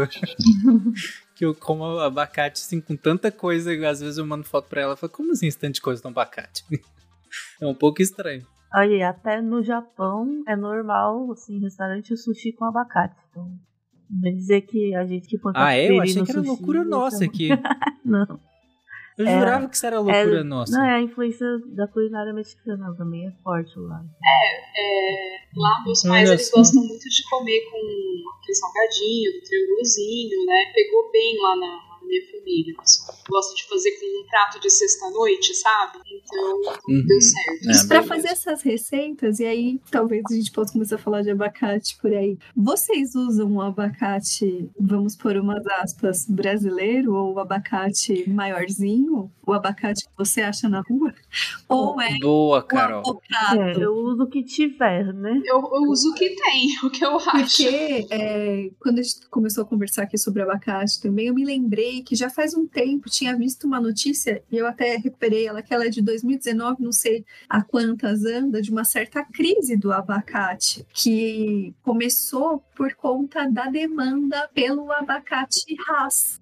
É, então, hum. pelo que a gente chama de avocado. Né? Eu costumo até usar, quando, quando encontro, né, quando tá bom, o avocado mais do que o abacate, porque ele é menorzinho. E aí, tipo, ó, eu vou comer um, não vou comer um, abacate brasileiro do tamanho de uma cabeça. não dá pra comer um inteiro no café da manhã. Então, se eu vou fazer um guacamole, assim, ainda vai, mas pra consumir, assim, uma torrada com café da manhã, com um prato, aí é um pouco mais difícil. Eu penso que para quem tá interessado, assim, em consumir é, pelo óleo, né, porque tem muitas propriedades, aí o avocado ele é mais adequado, assim, porque ele tem mais óleo do que o abacate, né? É, então tem essa coisa de você fazer um creme, assim, o abacate, o avocado que o pessoal chama uhum. que é o subtropical também, né? Ele é, acho que sai melhor, pra fazer uma coisa mais cremosona, assim. É, e até fazem. Eu vi nos Estados Unidos, eu não sabia que tinha. Existe azeite de abacate. Eles vendem. Igual azeite de oliva, tem azeite de abacate. Tem uma marca brasileira que faz agora também. Esse azeite Faz de sentido, abacate. né? Faz Aí eu, eu encontrei uma informação que o abacate, que é original do, da região do México, né? Já tem, tem evidências de que já é consumido lá há cerca de 10 mil anos. Historiadores me corrijam. Mas, e aí o nome abacate vem do, da língua nativa lá, que é Nahuatl. que O, o abacate chamava, eles chamam de arroacate. É bem parecido. Mas arroacate na língua deles significa testículo. Porque ele parece um testículo. Muito bom. Talvez nessas, um, um, um abacate que porventura venha com duas sementes pode ganhar uma. É. Na verdade, ele até eu, diz- dizem que, assim, por conta também dele normalmente dar no- na árvore meio penduradinho em, em dois, né? Costuma ter assim, dois lá no mesmo Tá. ponto. Aí ainda é mais. Ok, eu também não sabia dessa. Bom, é, mas é, voltando só a um ponto que a Carol levantou é, e eu queria que vocês esclarecessem, é, em- qual é a diferença? A gente tem quais variações basicamente de abacate? Assim, é, tem um abacate que a gente pode chamar de brasileiro, é, o, o avocado ele seria o abacate do México? Como, qual, qual é a diferença? Né? Na verdade, existem dois grandes grupos, né, que vão se destrinchar. Tem o abacate tropical, que é o que a gente conhece aqui no Brasil como abacate manteiga, eles chamam, né? E aí vai ter um monte de variedades de cultivo desse tropical. E tem uma mais recente que chegou no Brasil há menos tempo, que é o abacate subtropical ou avocado, que é essa variedade menor e mais rica em óleo. E também vão ter várias, vários cultivares desses, sendo mais popular o Haas, né? Então, é, são esses dois grandes grupos, vamos dizer assim. E na verdade, o Haps, ele não só chega no Brasil mais recente, mas ele é uma variedade bem mais recente. Ela é, é- quem começa a cultivar é um carinha chamado Rudolf Haas. é, e ele começa a fazer isso nos anos 20 do século passado. Então, essa variedade ainda não tem nem 100 anos. É, Uhum. Ela é também um processo mais recente, né? Tudo bem que 100 anos às vezes pode parecer muito, mas na história da agricultura a gente pode falar Sim, que é pouco, pouco, tempo. né?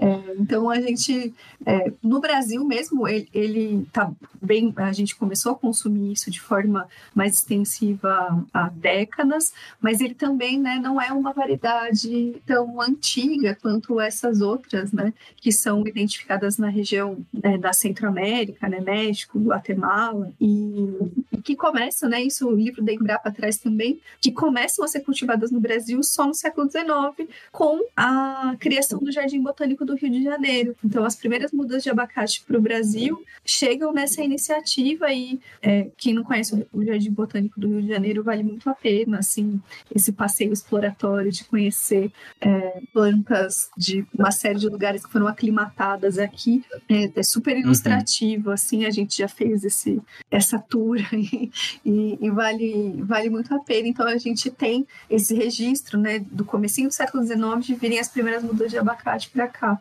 Século XIX ainda, caramba. Mas então, é, vocês comentaram so- sobre essa, varia, sobre essa diferença, é, mas qual que, qual que é a diferença, na real, en- entre eles, no, no dia, no prato, digamos assim? Eu acho que a grande ah, diferença entre eles é a quantidade de óleo, né? Como a Samantha estava dizendo. Então, o abacate subtropical, né? Que o Haas, ele tem um- uma grande quantidade de óleo que o, ah, o abacate manteiga não tem. Isso, então, eu acho que a principal, bom, até onde eu, eu sei, a principal característica e a característica física dela, assim, que a gente identifica, né? ah, tem muito a ver com o tamanho, né? Eu tinha dito, né? O que o Haas ele é menorzinho Uhum. e com a pele muito mais enrugada e escura. Então a gente identifica até por essas características. Uma, da- uma das razões que ele se popularizou muito, o, o Haas, né, que é o avocado, é que o, o, o fato dele ser pequeno e dele ser escuro, né, é, a casca ser enrugada e escura já naturalmente, não é tão aparente aquelas marquinhas, né, se você pegar o, o, abacate, o manteiga e tal, você vê, ele é bem verde, né, por fora e tem várias manchinhas pretas, isso não é tão vendável assim, né? É mais difícil de ver marcas no, no Haas e, e ele também ele é mais resistente a, a insetos, né, a mosca e tal. E aí por isso ele é mais exportado. Uma coisa que é interessante destacar que o abacate é uma cultura que precisa de uns 1.200 milímetros de chuva por ano. Esse, Hum. esse abacate tropical, ele você percebe que ele é maior, assim, ele é mais aguado, né? Porque ele precisa de mais água no desenvolvimento dele, um pouco mais do que o abacate subtropical, que é o bocal. Ele aguenta um pouquinho mais esse estresse hídrico, né? Então, muito interessante esse preparo na hora do culti- do cultivo, né? Quem tem lá grandes plantações de abacate e tal, Uhum. vai ter lá é, pluviômetro para ver o total de chuva, os evaporímetros, ver o quanto está evaporando, é, evaporando é, medidores de umidade do solo, para ver o quanto vai precisar de pôr água, seja qual, seja qual for a variedade do abacate. Porque o abacate, se você pôr água demais, você estraga ele, estraga as plantas. Se você pôr água de menos, você vai também deixar ele em estresse hídrico. Então, hoje em dia, tem tecnologia com esses ins- instrumentos para saber qual o momento certo de regar. E essa regra é por gotejamento. Vai lá com as gotinhas, principalmente na fase que a planta é menor, para colocar a quantidade corretinha de água. É mil, ah, 1.200 milímetros por ano. Uhum. Não sabia que precisava de tanta água assim, não. Pro tomate. Pro abacate. Não, eu tinha lido nessa coisa da crise do avocado por conta das torradinhas e do consumo maior, que no Chile, que também é um produtor importante de abacate, eles começaram a criar tubulações subterrâneas para desviar fluxos de rio e irrigar plantações de abacate. Você já sabe, Nossa. já imagina os problemas, né? Resolve uma coisa, mas os problemas Sim. decorrentes desse tipo de prática. Mas é, acho que corroborando com isso da, da necessidade de irrigação frequente. Uhum. É, e aí a gente já pode ver um problemão, né? Pensando que nosso futuro é mais quente e mais seco, né? Talvez um, um cultivar que vai ser diretamente impactado ou vai precisar de muita pesquisa para poder E sobreviver. é uma questão também que eles, ele precisa de água no, no tempo certo, né? No verão. Então, me lendo os materiais que explicam que se o verão for seco, Ah, você tem que irrigar, porque é, você vai ter um problema no, no desenvolvimento, no- né, na produção. E, com a variabilidade climática, igual você pontuou, a gente já tem verões mais secos, a gente tem um, um período de estiagem maior que vai prejudicar vários cultivares, né? Uhum, sim. É, vocês comentaram que, que o, o- a origem né, do, do abacate é, é o México, né? E aí, claro, coloca o México como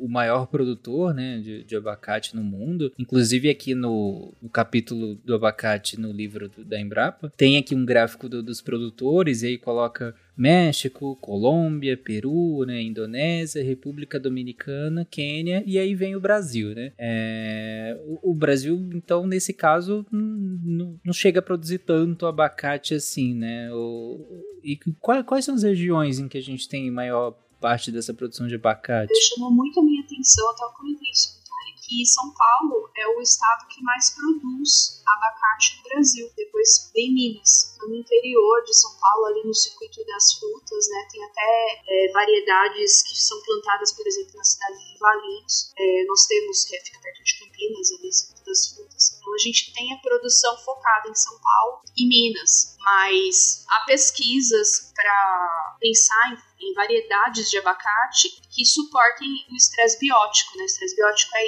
hídrico, nutritivo, é, vários tipos de estresse para você poder plantar abacate em outros lugares. Por exemplo, em é, estados da região Nordeste, Uhum. é, no semiárido, nas serras. Ele pode ser promissor nessas, nessas áreas. Uhum. É, porque do- da região Nordeste, é, segundo o gráfico aqui, a gente tem Bahia e Ceará, né? Basicamente. É, achei engraçado, porque tem a Bahia, aí lá todos os estados não, e aí depois só o Ceará. Sim. Todos- Também achei engraçado porque é bem discrepante, né? São Paulo e Minas produzem muito e os outros estados só um pouquinho. Até o Paraná é bem pouco, né? Comparado a São Paulo. Sim. Não tinha essa noção. Uhum. E Por, por que será que nada no norte pluviosidade é alta na, na região norte, nesse caso, né? Temperatura, imagino que seja adequada. Ah, acho que aí eles acabam dando prioridade para outras culturas, né? Outros cultivares que aí só dá pra ter na região norte. Ou talvez Uhum. essa umidade excessiva, né? Não, não regulada só para uma estação, É, também, que pode né? comprometer o É. desenvolvimento dos frutos. É. Com certeza, a gente tem, é, por exemplo, na, no interiorzão da floresta amazônica, tem lugares que chove mais de 2.500 milímetros por ano. Então, com certeza, isso já entraria num outro problema, que é atrapalhar o desenvolvimento da planta, da planta por excesso de água. Onde a gente tem realmente esses 1.200 milímetros de precipitação por ano é São Paulo, é Minas, já, já existe isso naturalmente. Uhum. É, interessante. É, Acho que aqui, aqui sem chance, porque do jeito que aqui é seco, não ia dar. Se bem que lá no campus da, da UFG tem muito pé de abacate, inclusive. Lá, lá na, na, na, na escola de, de medicina veterinária, inclusive, tem muito pé de abacate lá. Então, é, talvez aqui funcionasse assim. Apesar daqui, eh, às vezes, a umidade parecer o deserto do Atacama, literalmente, mas ainda assim ainda Mas dá. quanto ainda eles dá. produzem? Eles dão 10 abacate por ano? Nada, Sim. dá muito. Tem, tem vezes que, que, tipo, tá cheião de abacate, assim, o pé. É tão bom pegar fruta, assim, né? Eu lembro na, na minha época de universidade, eu trabalhei muito tempo num parque também, é tão gostoso pegar fruta de. É, os alunos pegam, no caso, né? Mas dá, dá- mas dá, um- dá uma boa produção. Assim, fruta grátis, fruta da natureza, assim. Ah, demais. O do abacate tem uma dificuldade que ele é um pé muito frondoso, né? Se a gente pensa também Uhum. na, na árvore do abacate, ela é muito grande, assim. Ah, tem um lugar aí perto de casa que eu sempre passo ali, olho os abacates quando eles estão né, na época. Ah, Nossa, que vontade de pegar ali, mas ele tá tão alto, fica aquela coisa assim, né? Mas é, é um- é uma árvore muito bonita. Tem um risco, né? Pra, pra, não é simples assim. É, se cair na cabeça também machuca. Mas aqui em casa eu tenho uma mangueira, ela deve ter uns 15 metros de altura. E é, é muito frustrante, porque não tem nada que alcança lá. Eu incluindo as mangas enormes lá, não consigo pegar. Eu imagino que na, na plantação de abacate não tenham plantas assim, né? Porque, por exemplo, é, tem um- uns pés de É, abacate. no- normalmente em plantação, né, é, é feita uma poda controlada justamente para evitar facilitar né, a colheita. Uhum. É, porque que o pé, que, por exemplo, alguns pés de abacate que eu citei lá da, da, da, da UFG são grandes, sabe? São árvores grandes, assim. Não é tão simples assim, não. Eu fiquei- imagino que a plantação não, não, não seja assim. Eu nunca vi uma plantação de abacate, assim, em larga escala. Então, mas eu imagino que sejam plantas menores. É, a maioria das plantações de, tudo, né, mas assim de frutas que costumam ser árvores grandes, elas são manejadas para não chegar nesse tamanho mesmo. Uhum. É, imagino, porque senão ficaria inviável, né? Mesmo em outros sistemas de plantação, como o sistema agroflorestal, por exemplo, também é feito um manejo nesse sentido, né? É, a gente conhece um, um sistema específico que fica é, em Frango, na verdade, patrocínio paulista. Também tem produção de abacate e o abacate faz sombreamento para outras plantas. Então, também a gente está Hum, falando, né? legal. É, falou da soja, falou de é, tecnologia, mas a gente está pensando né, muito aqui na, nessa produção em larga escala num sistema de monocultura, ou às vezes alguma coisa associada, mas a outros sistemas, né? Que é interessante a gente pensar né, também, também acho que é tema para um outro episódio, viu? Já fica aqui. Sim. o sistema agroflorestal, né? Então, as plantas em co- consórcio e como isso também pode ser um, um caminho para a diversidade, né, de produção e é, desmistificar que sistemas agroflorestais ou as plantas crescendo juntas são falta de tecnologia ou falta de técnica, porque na verdade você precisa manjar muito da, da funcionamento ali, né, da, de cada pé para que eles trabalhem juntos. Então também é um, é um outro ponto interessante para pensar em produção agrícola. Uhum. É, inclusive a Embrapa tem muita pesquisa sobre integração lavoura, pecuária, flo- floresta, né? Uhum. É, que, que são bem interessantes, né? É, acho que é ILPE, uma coisa assim, que, que é um, um grupo da Embrapa que pesquisa só essa, essa associação entre fazer lavoura, pecuária e floresta né, no mesmo ambiente. Como você colocou, é quase visto como se fosse um desleixo, né? Tipo, como assim você não limpou e fez tudo do mesmo cultivar, né? É, é interessante. Eu gosto de abacate. Me faz feliz. Abacate Gente, nós estamos caminhando para o final do episódio e aí eu queria que vocês fizessem suas considerações finais, né, em relação ao nosso querido abacate. E se quiserem comentar alguma curiosidade, eu lembro que há uns anos atrás eu tava assistindo, curiosidade completamente aleatória. Eu tava assistindo Netflix e, e tinha um documentário, tinha uma, na verdade é uma série documental que chama Rotten, Rotten, alguma coisa assim. Faz muito tempo que eu vi. E aí eu lembro que eu fiquei chocado, porque tem um episódio sobre o abacate que eu, eu queria ter reassistido pra, pra, pra gravar esse episódio. Infelizmente eu não consegui. E faz um bom tempo que eu vi, mas eu lembro que eu fiquei chocado porque fui todo lá. Ah, beleza, vou ver sobre produção de abacate. Porque, enfim, gente, o Tarek daquela época achou que seria legal assistir isso. E, e aí é muito doido, porque tinha uma briga de cartel, narcotraficante e um monte de, de doideira, assim, envolvido na produção de, de abacate lá, lá no México, assim, é bem interessante, deve estar tá ainda lá na Netflix, então procurem lá o episódio sobre a Guerra do Abacate, é bem interessante, é bem maluco, e você realmente, o que você vai ver lá, eu imagino que você não vai imaginar que você vai ver lá, então é, é, é bem doido, não esperava Uma isso. curiosidade sobre uso medicinal do abacate. Tem um livro muito legal dessa, da mesma série que a Nanaka, da mesma editora que a Nanaka do, do, do Punk, que é o Plantas Medicinais do Brasil. Inclusive, é um, um dos autores é o mesmo, que é o Harry Lorenzi, né? E eu gosto muito de ler sobre plantas medicinais, as pesquisas, e no caso do abacate, pelo que o, os autores levantaram na revisão bibliográfica, não tem nenhuma comprovação é, de que o abacate é um, tenha algum é, uso medicinal comprovado por artigos, mas é muito empregado na medicina tradicional. E uma das coisas que eu já tinha ouvido falar era que o pessoal usava chá, é, chá das folhas, ou então até a casca ralada, como diurético. Tem uma, todo um uso popular sobre isso. E aí eles fizeram, o Ministério, o Ministério da Saúde fez um ensaio com o chá, né, através do programa de pesquisa de e eles viram assim que realmente a pessoa quando toma esse chá, ela vai várias vezes no banheiro para fazer xixi, mas só que é, ela vai mais vezes, mas o volume de xixi não é alterado. Eu achei bem interessante isso porque eu ouvia na minha, minha vida, com minha vivência, família, sempre o pessoal falando, ah, é diurético, é diurético, mas aí fizeram essa avaliação e não é bem assim, né? Eu achei legal, assim, esse dado que eu li enquanto a gente estava conversando sobre abacate para poder fazer o episódio. É, outra curiosidade é que a, a semente do abacate também é considerada uma punk, assim, no sentido de partes, né? Partes de plantas alimentícias que a gente não convencionalmente consome, assim como a folha da cenoura, a folha de beterraba, que muitas vezes as pessoas jogam fora, né? Nossa! E a semente do abacate também pode ralar ela e botar em cima da comida, assim, não tem muito sabor, mas A tem valor semente? nutricional. É, você pega a semente Ralar a semente? Sério? Talvez com um temperinho, às vezes, eu fiquei curiosa agora. Queijo ralado. Tô tá? De- Não tem gosto de nada. Você rala porque não tem outro jeito de comer. Você não vai morder a semente do abacate. Complicado.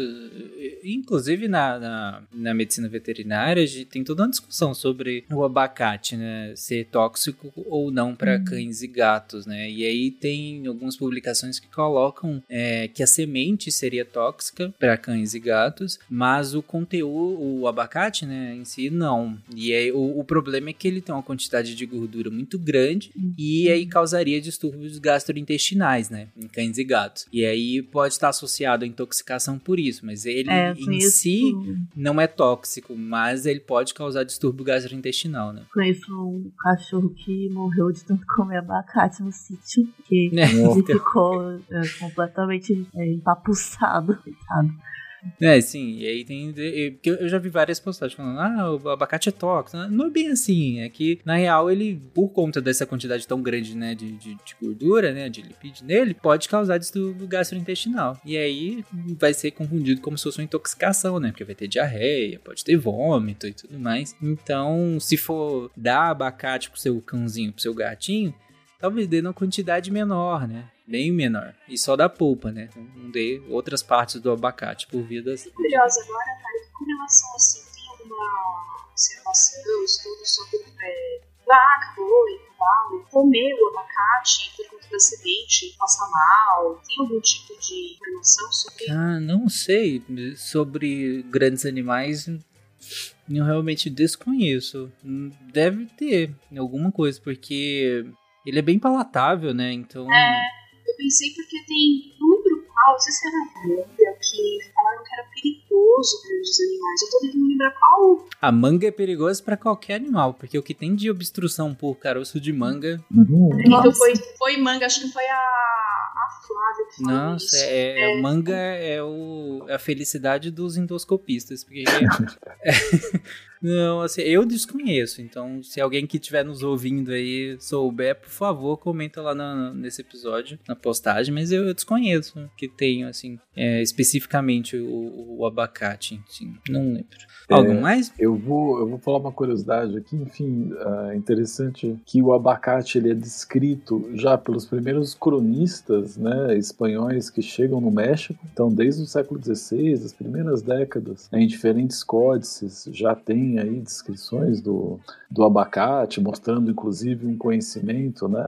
nativo sobre, sobre essa fruta. A gente tem vários, várias dessas descrições. E mais tarde, já lá no século XVII, um viajante ah, inglês, né, William Dampier, né, ah, que chega lá na Baía do, do, do México, a Baía de Campeche, né, e ele vê as pessoas lá consumindo e tal, e ele conta que, aí ele conta o seguinte, né, que a substância do interior é verde, um pouco amarelada e macia como manteiga. No centro existe um caroço do tamanho de uma ameixa. Esta fruta, ele diz, né, não tem gosto próprio e, portanto, costuma ser misturada com açúcar e suco de limão e batida em um recipiente. Este é um prato excelente, ele diz. O jeito comum é comê-lo com um pouco de sal e uma banana da terra tostada. E assim, um homem esfomeado pode fazer uma boa refeição. É muito saudável comido de qualquer maneira, ele diz. Olha só. Quando que é isso, Rafael?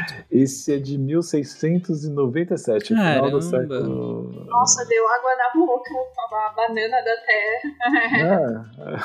Ah, achei que é uma boa pedida dele aqui. Eu vou aproveitar o momento Ana Maria Braga aqui com receitas e, e eu tinha separado, é, eu fiz uma busquinha aqui nos nossos livros de nos coleçãozinha de livros de receita e encontrei no Doceiro Nacional ou a arte de fazer toda a qualidade de doces. É um livro que a gente não Uhum. sabe exatamente quando foi a primeira edição, mas a quarta é de 1895, é um livro publicado no Nossa. Brasil que tem essa ideia, né, de trazer os alimentos nacionais e fazer essa ode ao, ao Brasil e à nossa culinária, é uma receita de abacates inteiras em calda. E aqui interessante que ele usa abacate no feminino. Uhum. E aí eu vou falar para vocês a receita. Então, de doce. Tomam-se umas abacates cuja pele se tira sutilmente com um canivete. Tiram-se também os caroços e lançam-se imediatamente em água fria, depois de descascadas a fim de não empretecerem. Por outra Uhum. parte, faça uma calda rala de açúcar bem claro em que se põe as abacates até ferverem. Tiram-se então da calda, pondo-se em uma vasilha bem limpa. Reduz-se a calda até chegar em ponto de espelho. E ele conta aqui depois como são os pontos. E despeja-se sobre as frutas, tendo-se previamente acrescentado cravos da Índia e pedacinhos de canela. Então, Acho que é romantizante. uma compota aqui de né, um- uma, esse doce de abacate aqui inteiro aos pedaços, que também parece gostoso. Parece interessante como os doces de antigamente eles tinham isso do, da calda, do açúcar, né? Tem uns lugares que as pessoas ainda fazem. A gente estava falando do leite condensado no começo do episódio e a gente perdeu um pouco esses doces mais antigos, né? Ah, sim, o, o leite condensado acaba substituindo qualquer substrato básico de doce, né? E tinha essa função também de conserva, né? O açúcar e tal. Então também são formas de, ah, de conservar esses alimentos por, por mais tempo, né? Super importante. Sim, na verdade, é. Eu ainda faço. Tem algumas árvores frutíferas aqui no quintal. E aí eu sempre tenho isso, assim, sempre dá muito e eu dou para as pessoas e tal, mas sempre sobra muito e eu fico tentando fazer alguma coisa para consumir, para conservar, né? E é, o que mais tem é compota, geleia. E eu tô até enjoada, eu tô tentando achar receita de chutney, molho salgado, uma coisa diferente que eu não aguento mais fazer compota.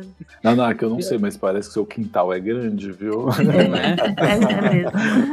E, ó, eu já tô imaginando um grande pomar cheio de. Não, não é tanto assim. Tem, tem uma mangueira que eu não consigo Naná. colher manga. Tem duas jabuticabeiras, que esse tá Ah, bastante. boa. Tem um limão, um limoeiro de limão cravo que tá muito Nossa, bom, muito, e é muito difícil de consumir. Eu preciso de um sidecast sobre limão cravo. Nossa. E aí tem mamão, mamão que dá sozinho, algumas coisas. Tem um Boa. figo também. Só que esse o figo e a néspera, eles não amadurecem aqui, fica só verde. E aí tem que fazer Hum. compota verde ou licor de néspera e de figo, que passa também.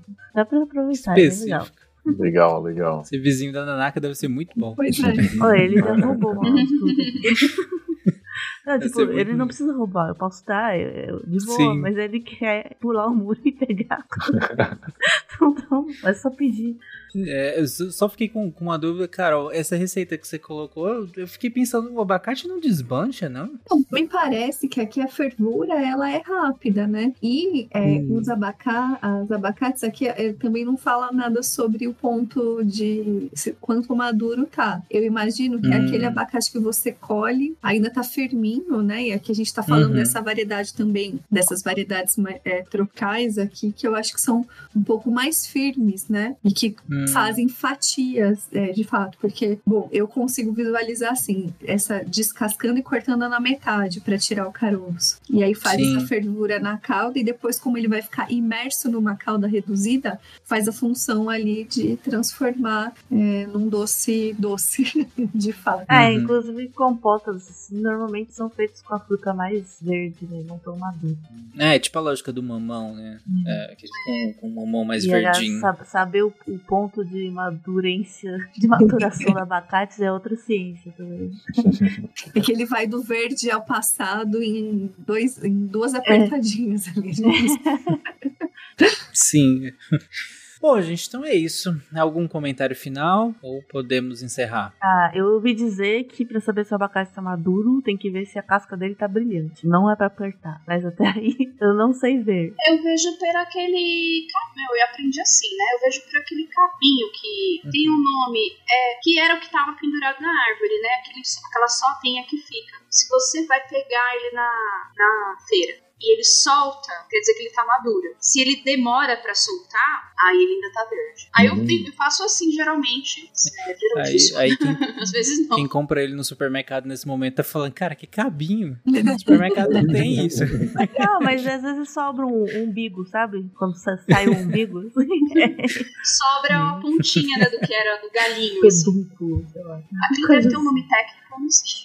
Bom, gente, então é isso. Ouvintes, coloquem suas receitas de uso do melhores do abacate que vocês gostam. Comentem na postagem desse episódio também. E Carol e Rafael, como que as pessoas fazem pra achar vocês aí pelas internets? É, vocês acham a gente no Instagram pelo arroba Comer História, né? Ah, no YouTube a gente também tem alguns vídeos lá publicados, tá? Anda meio parado no canal por lá, mas também com Comer Histórias, então. E também ah, até no TikTok temos alguns vídeos publicados lá. Mas a nossa Hum. maior, também como Comer História, mas a nossa maior, maior parte da nossa publicação é mais atualizada, diária, ah, lá no Comer História, no, no Instagram, no Instagram do Com- Comer História. E para quem quiser acompanhar o nosso grupo de pesquisa, é arroba mesa, meio ambiente, saúde e alimentação na história, ponto Nesp. Então, mesa.nesp, a gente criou essa página há pouco tempo, mas sistematizando também publicações de artigos, nossos livros, trabalhos nossos orientandos. Então, também temos aí um novo canal para divulgação científica. Como que é? Repete. Mesa. Não, Carol. Ponto Nesp. Mesa M-E-S-A mesmo. Isso, eu amo acrônimos. então, Ah, beleza. Ficou boa esse, hein?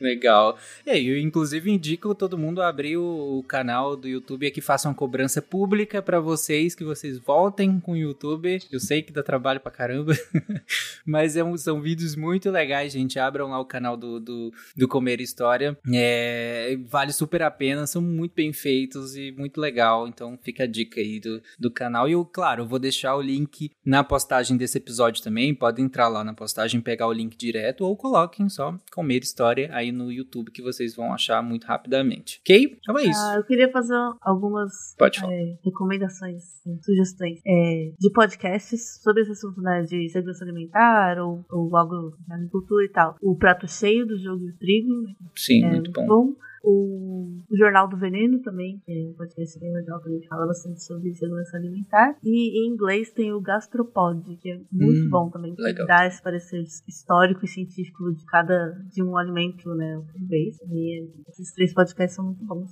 pra ouvir. E uma sugestão, uma indicação de jogo de tabuleiro, na verdade, jogo de cartas que chama- brasileiro que chama Cultive. E ele é, é um jogo de cartas baseado em, em agrofloresta, né, em agro, agroecologia. E você tem que é, montar ali a sua, a sua produção e assim, tem, as cartinhas são só de plantas brasileiras, né? E é- tem todo, um- enfim, é bem feitinho o jogo, tem todo um esquema de eh, considerar as necessidades de sol e sombra e água das plantas. Então, é bem legal. Legal. Fica aí a indicação, então. Então, eu queria agradecer muito o convite de vocês, é, já nos comprometendo aqui a voltar em outras oportunidades para falar de outros ingredientes, outras histórias e recomendar o, o- o livro da Embrapa. Eu acho que vale muito a pena mesmo que ele seja consultado. Obrigado, gente. Obrigado, Tarek, Nanaka, Samantha.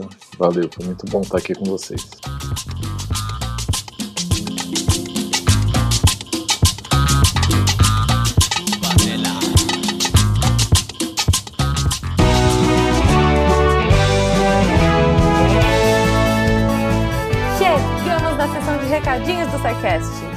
Sou a Jujuba, passando aqui só para avisar que se você ouvinte quiser ajudar o projeto a continuar divulgando ciência de forma divertida, você pode através do PicPay, Padrim ou Patreon. Além do SciCast, você ajuda a manter outros projetos da casa e a manter o site também, com a nossa produção diária de textos incríveis. Caso você ainda não tenha visto, a gente editou o patronato para esse ano. Temos novidades bem legais esperando por vocês. Os nossos lindos patronos que apoiam e amam o projeto tanto quanto a gente. Os links vão estar aí no post. Fora isso, se você quiser entrar em contato com a gente para dúvidas, sugestões ou, enfim, recadinhos quaisquer, é só mandar e-mail para contato@scicast.com.br. Por hoje é só e eu encontro vocês na semana que vem.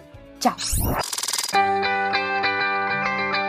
Atenção para a informe semanal dos textos da semana, começando com Lenin Machado Lopes, a responsabilidade alimentar em tempos de saúde persecutória, um textinho que saiu na segunda-feira é, e ele traz bastante essa questão de da, da responsabilidade alimentar de o, o que a gente come, a comida saudável e o quanto que o não comer saudável é realmente uma responsabilidade individual de é só você se esforçar que você pode ser saudável, pode ter uma, aquela vida fitness e o quanto que tem uma questão coletiva nisso. E claro, eu estou simplificando, eu estou pegando aqui um ponto que eu achei bem interessante, o texto está muito mais rico que isso, então só lendo para entender, para conferir. Na quarta-feira a gente tem conto do CH Barbosa, Surgir, que ele coloca né, como dentro da, da série dele Inspirações, uma homenagem às melhores histórias.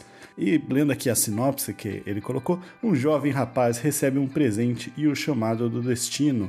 Eu não quero dar spoilers do conto, né? Mas tem uma inspiração bem legal é, de uma história que bastante gente gosta, então vai dar uma olhada. E fechando a semana, sexta-feira, tem Pilhas, da Gláucia Souza. Um texto sobre, adivinha? Pilhas.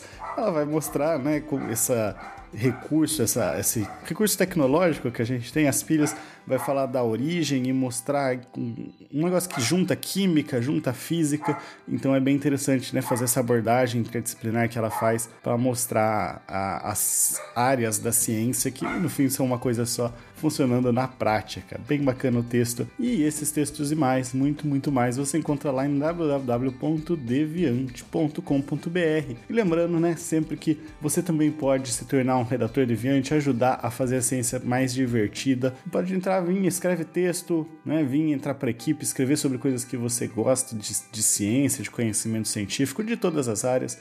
É só mandar um e-mail para contato@scicast.com.br. Eu sou o André Trapani, tirando as pilhas para apagar a luz da Torre Deviante.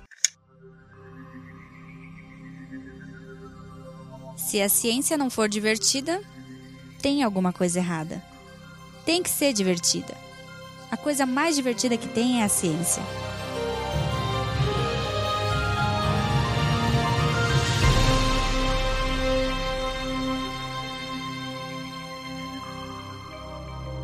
Este programa foi produzido por Mentes Deviantes. deviante.com.br Este programa foi editado por. Podcast. Edições e produções de podcast.